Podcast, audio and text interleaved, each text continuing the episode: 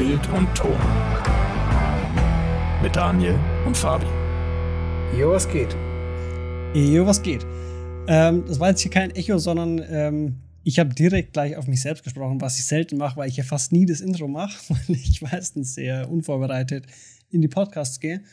Und äh, für all diejenigen, die regelmäßig zuhören und auch die letzte Folge gehört haben, ihr wisst Bescheid, ich und der Doni haben es einfach zeitlich nicht geschafft, die aktuellste Folge zu zweit aufzunehmen. Deswegen haben wir uns einfach spontan dazu entschieden, dass wir jeweils äh, eine separate Folge machen zu unseren Abschlussfilmen, denn das war ja der nächste Punkt gewesen. Und da der Doni ja schon das Ganze so ein bisschen allgemein äh, erläutert hat, was eigentlich der Abschlussfilm ist und welche Vorgaben es da gibt und so. Und dadurch, dass, wenn ihr euch das anhört, wisst ihr wahrscheinlich eh schon das meiste dass es halt zur Abschlussprüfung gehört, zum praktischen Teil, dass es eine Themenvorgabe gibt mit drei Themen pro Jahr, dass ihr vier bis sechs Wochen Zeit habt, um dieses Konzept zu erstellen und so weiter und so fort, szenisch oder halt irgendwie Fernsehbeitrag, porträtmäßig. Ähm, und deswegen habe ich mir gedacht, mache ich einfach, ich erzähle kurz so ein bisschen, wie es mir so ging in, in meinem Abschlussfilm was so ein bisschen meine Struggles waren und gebe euch so ein paar Tipps mit, ähm, wie das Ganze dann bei mir so ausgesehen hat.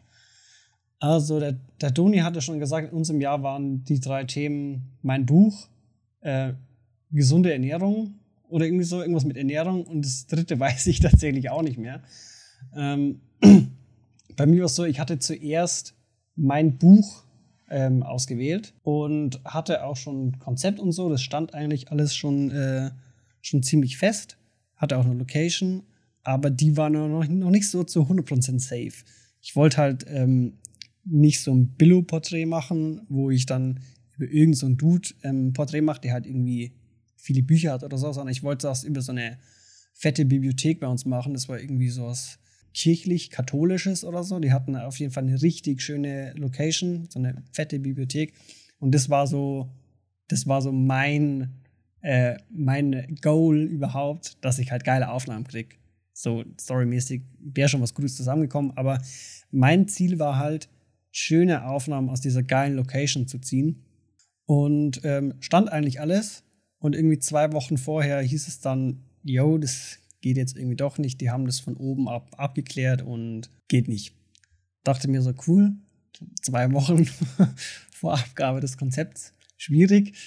Also musste ich mir halt irgendwas anderes überlegen und dadurch, dass ich da auch nicht mehr so motiviert war, halt dann, verständlicherweise, ähm, habe ich mir gedacht, ich muss irgendwas finden, was sau schnell umsetzbar ist, sau billig ist und wo ich mir halt jetzt nicht mehr so einen großen Act machen muss, weil ich ja alles nochmal neu machen musste, von Kostenkalkulation, Treatment, Storyboard etc.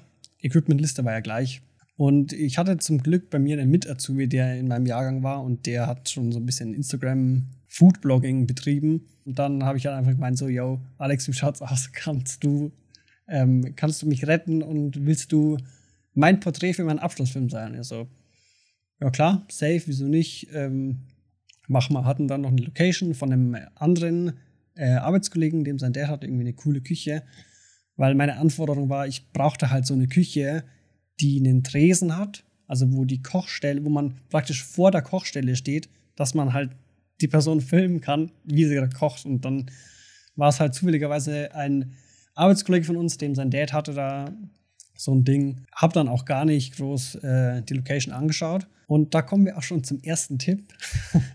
Äh, Location Scouting. Und Location Scouting meine ich wirklich, dass ihr euch da mindestens zwei oder drei Locations anschaut und da auch schon vor dem Dreh hinfahrt, nicht so wie ich das gemacht habe, weil ihr dann einfach viel besser planen könnt. Ihr könnt, könnt viel besser euer Storyboard planen, ihr könnt schon irgendwelche Shots, die ihr so im Kopf habt, könnt ihr schon so ein bisschen durchspielen, wo die Kameras stehen, wo die Lichter stehen und so. Weil das hat mir auch so ein bisschen so einen Stein in meinen Weg reingeworfen ich habe nämlich, also der nächste Tipp wäre dann, ähm, im Storyboarding so ein bisschen Inspiration zu sammeln von, keine Ahnung, sei es irgendwelche Spielfilme oder YouTube-Videos oder so. Ähm, schaut einfach, das hat auch nichts mit irgendwie Copycat oder sowas oder so zu tun, sondern ähm, schaut euch einfach an, was so thematisch zu dem Ding passt, was ihr vorhabt und macht euch einfach Screenshots, damit ihr praktisch so eine Ansammlung habt von Shots, die ihr, die ihr da bildlich umsetzen wollt. Und dann könnt ihr nämlich on, on Location dann sehen, wie genau ihr das dann äh, genau platzieren könnt alles. Ähm, bei mir war es nämlich so, ich hatte halt die, ich hatte so ein paar Fotos gesehen von der Küche und die war auch so geschnitten, wie ich es mir gewünscht hatte. Was ich halt nicht bedacht habe, ist, ähm, dass im Hintergrund auch noch so ein Ofen war und äh, halt so, der war halt so auf, auf Standhöhe und hat natürlich Glas ne, vorne dran und hat diese, den kompletten, beide Interview-Shots hat mir das halt, ähm, haben sich die Lichter gespiegelt und so und das musste ich dann übelst aufwendig, so jeden einzelnen Shot äh, rausmaskieren, so in Photoshop, so ein Standbild genommen und dann das so retuschiert, dass es aussieht wie ein normaler Ofen, als wenn sie nichts spielen würde. Und äh, das Problem war halt, dass der Alex halt sehr oft an diesem Ofen vorbeigegangen ist und dann wieder zurückgegangen ist. Und das musste ich alles einzeln ausmaskieren. Und es war ziemlich stressig, weil das halt alles auf eure Arbeitszeit geht. Ihr habt ja da nur 18 Stunden Zeit. Ähm, das hört sich im ersten Moment für die Leute, die ähm, täglich so Fernsehbeiträge machen, hört sich das im ersten Moment schon sehr viel an, weil man ja am Tag einen Beitrag zumindest macht. Ähm, und da sitzt man halt acht Stunden dran. Deswegen hört sich 18 Stunden eigentlich viel an, aber es ist schon, ist schon sehr, sehr realistisch und vor allem auch so kleine Spielereien wie jetzt die, dieses äh, den Ofen rausmaskieren und rausretuschieren ähm, sind halt dadurch auch ein bisschen safe und ähm, ja, ihr sichert euch da einfach ein bisschen ab. Kann ich auf jeden Fall nur empfehlen. Location auf jeden Fall ähm, sich mehrere raussuchen und die halt ähm, auch dann vor Ort mal schauen, dass ihr euch auch irgendwie so einen Plan macht, wo ihr die Sachen hinstellen könnt, wo sich eventuell irgendwas spiegeln könnte oder so. Und auch so brennweitenmäßig, dass ihr da safe seid. Und vielleicht schreibt ihr euch das auch schon auf, dass ihr einfach beim Dreh ziemlich schnell und effizient seid. Ähm, also auf jeden Fall ging es dann bei mir halt um, um, den, um den Alex, den Foodblogger. Vielleicht habt ihr den Abschlussfilm eh schon gesehen von mir. Ähm, hab da so einen ganz, ganz simplen Billo-Porträt eigentlich gemacht. Beitrag fällt schon in die Kategorie Beitrag, aber es ist ein Porträt und Porträts sind halt übelst äh, günstig für sowas und die spielen dir so ein bisschen in die Karten, weil du einfach, du machst halt ein, ein längeres Interview und versuchst basierend auf dem Interview halt so ein bisschen Story zu erzählen. Klar ist es ähm, in dem Fall so, dass, äh, dass ich mir die Fragen schon so ein bisschen zurecht äh, gepackt habe, weil ich ja wusste, wie ich, also wie dieser Beitrag so strukturiert sein soll vom Inhalt. Und das ist auch schon der nächste Tipp. Ihr könnt, also tut auf keinen Fall irgendwie die Antworten vorgeben oder so, weil das kommt immer scheiße, sondern ihr könnt anhand von, einer, von euren Fragen und wie ihr die stellt, könnt ihr das, das Interview, also den O-Ton, so ein bisschen steuern. So, ihr könnt die Fragen schon so stellen, dass ihr, dass der Interviewgeber, ohne dass es merkt, eigentlich die so eine ähnliche Antwort gibt, wie ihr euch das schon im Kopf vorhin geplant habt. Und das hat eigentlich ziemlich gut funktioniert.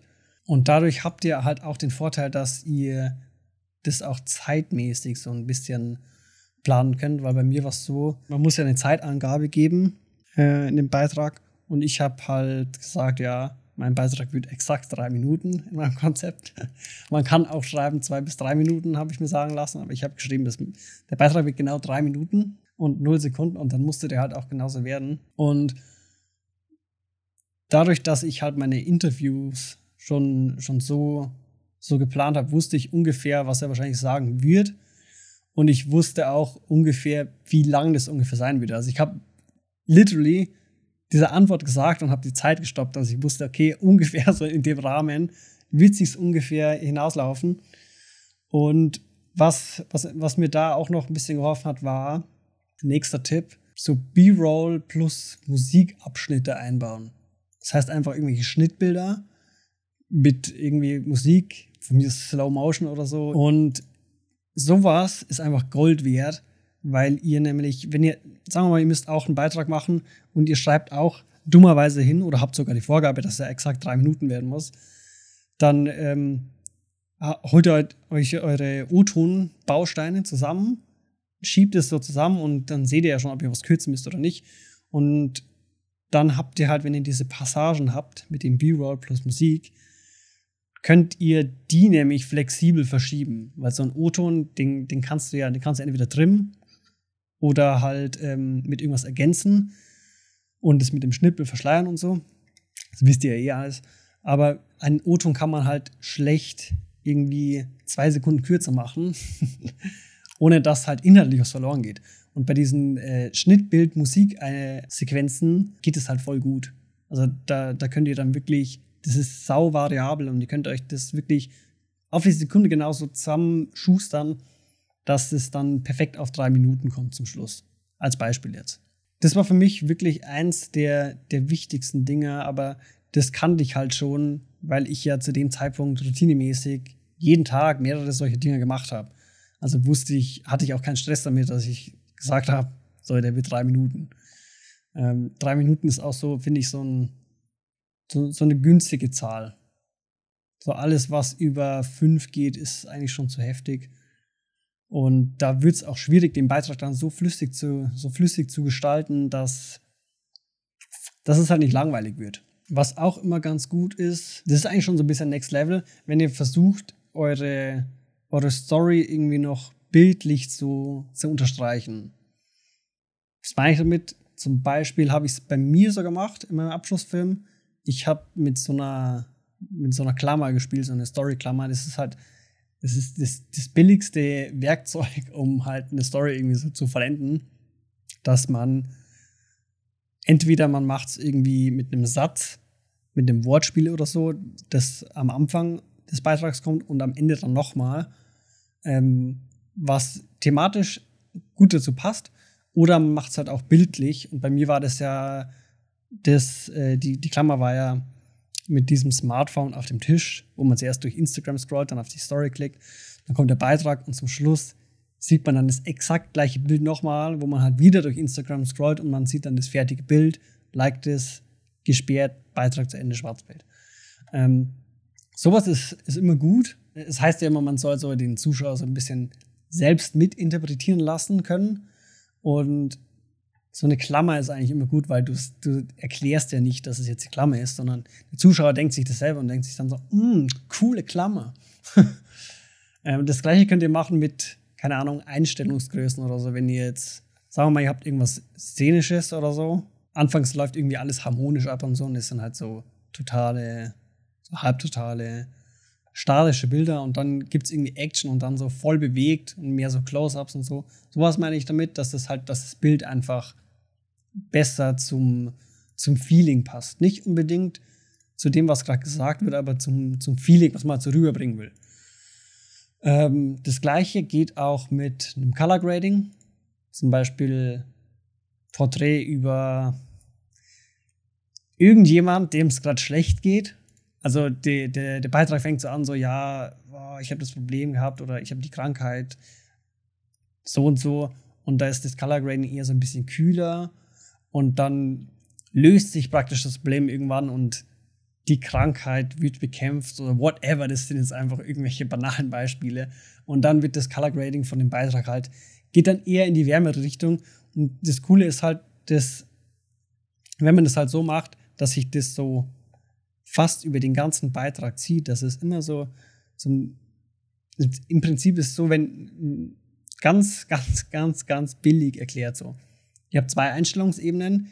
Die eine Einstellungsebene hat so ein, so ein kühleres Color Grading und die andere Einstellungsebene hat eher so ein wärmeres Grading. Und wenn man dann das einfach über den kompletten Beitrag zieht und ähm, die, das kühlere Grading auf 100% hat und am Ende vom Beitrag den auf 0 zieht und das genaue Gegenteil dann bei der wärmeren Einstellungsebene, dann ist es eigentlich ziemlich cool, weil es halt nicht so sofort auffällt. So, man kriegt es nur so unterbewusst mit und daher ist es schon so ein bisschen so auch wieder Interpretationssache. So der, der Zuschauer kriegt es jetzt nicht bewusst mit, sondern er interpretiert es selbst. Also er denkt, dass er das selbst jetzt erkannt hat und dadurch hat man einfach noch mehr Zuschauerengagement und dadurch ähm, fühlt sich der Beitrag einfach irgendwie durchdachter an.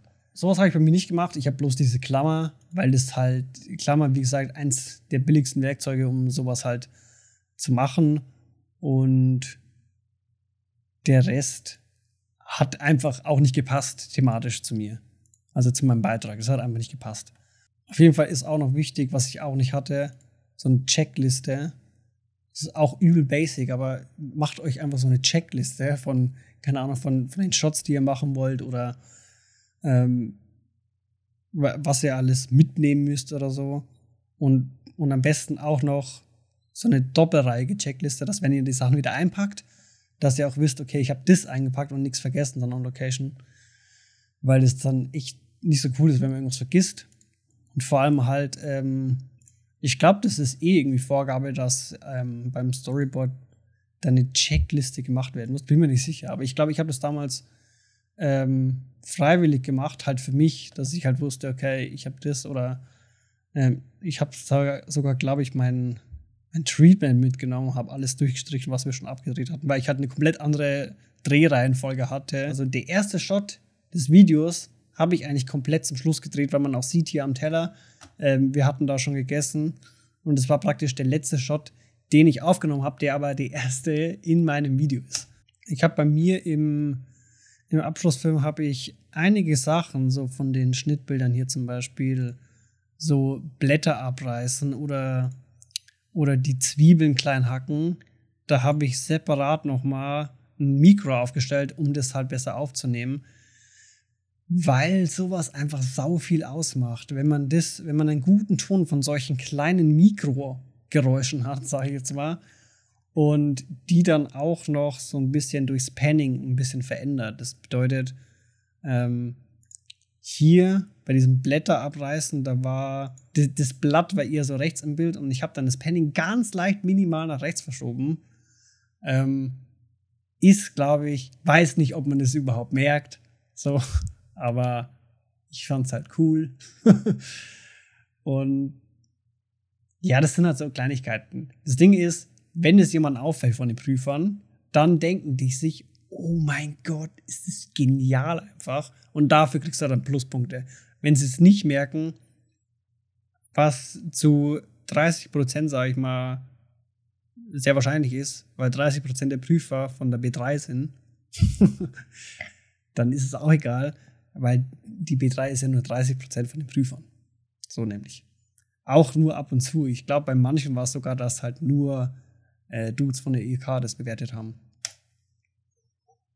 Meistens ist es ja so, also zumindest war es bei mir an, an meinem damaligen Standpunkt so, dass ich eigentlich alles nur vom Stativ gefilmt habe, weil wir hatten auch, equipmentmäßig hatten wir da nicht ähm, so DSLRs oder so, sondern wir hatten halt diese fetten EB-Dinger und die kannst du halt nicht handheld, weil die haben halt auch kein Bildstabi oder so sondern du musst die auf den Stativzwingen stellen oder halt auf den Slider, um Bewegung reinzubekommen. Wir hatten aber keine guten Slider, weil immer wenn man da so 10 cm vorgeslidet hat, hat das halt einfach das Stativ nicht mehr ausgehalten. oder der Stativkopf. Und dann hat es halt geruckelt oder ist irgendwie nach unten gesunken oder so. Halt, faktisch hast du die Dinger nicht benutzen können. Deswegen ähm, einfach statische Bilder machen vom Stativ und dann schauen mit dem digitalen Zoom, dass man da ein bisschen Bewegung noch reinbekommt, dass es nicht ganz so statisch und meiner Meinung nach ein bisschen langweilig ist. Was kann man noch zum, zum Abschlussfilm sagen? Das Ding ist, ich glaube, das Allerwichtigste, ich habe das, glaube ich, auch schon mal im Video gesagt von mir, wenn ihr dieses Konzept geschrieben habt, dann ist es im wahrsten Sinne des Wortes einfach ein Stein gemeißelt und ihr müsst euch da wirklich zu 100% daran halten. Selbst wenn ihr jetzt beim Dreh irgendwie super spontan irgendwas habt, was den Beitrag um 200% besser machen würde, dann dürft ihr das halt nicht mit einbauen, weil es nicht so im Konzept steht. Ja, es ist super dumm, aber so sind die Regeln. Ist auch halt auch so ein bisschen so Deutschlandmäßig. ihr müsst doch an die Regeln halten, so äh, auch, auch wenn es dumm ist. Ähm, schaut, dass ihr auch auf die, auf die Zeiten ähm, dass ihr da wirklich sehr akkurat seid, weil ähm, es kommen ja auch Prüfer vorbei. Ich, also ich wollte es nicht glauben und habe auch gemeint, so ja, die labern voll. Aber bei mir war es tatsächlich so, dass der Prüfer beim Dreh zweimal da war. Also der ist dann gefahren und kam dann später nochmal. Und der war auch beim Schnitt da. Also der ist zum Schnitt war er nicht so lange da wie beim Dreh. Beim Schnitt, also ich, ich, kann, ich schätze mal, beim, dass es beim Dreh so war. Er wollte halt sehen, ob ich wirklich alles allein mache. Weil, keine Ahnung, anscheinend ist es halt ein bisschen ungewöhnlich, wenn einer alles allein macht, obwohl es halt damals für mich halt Standard war. Ich habe alles immer allein gemacht äh, in, in der Arbeit.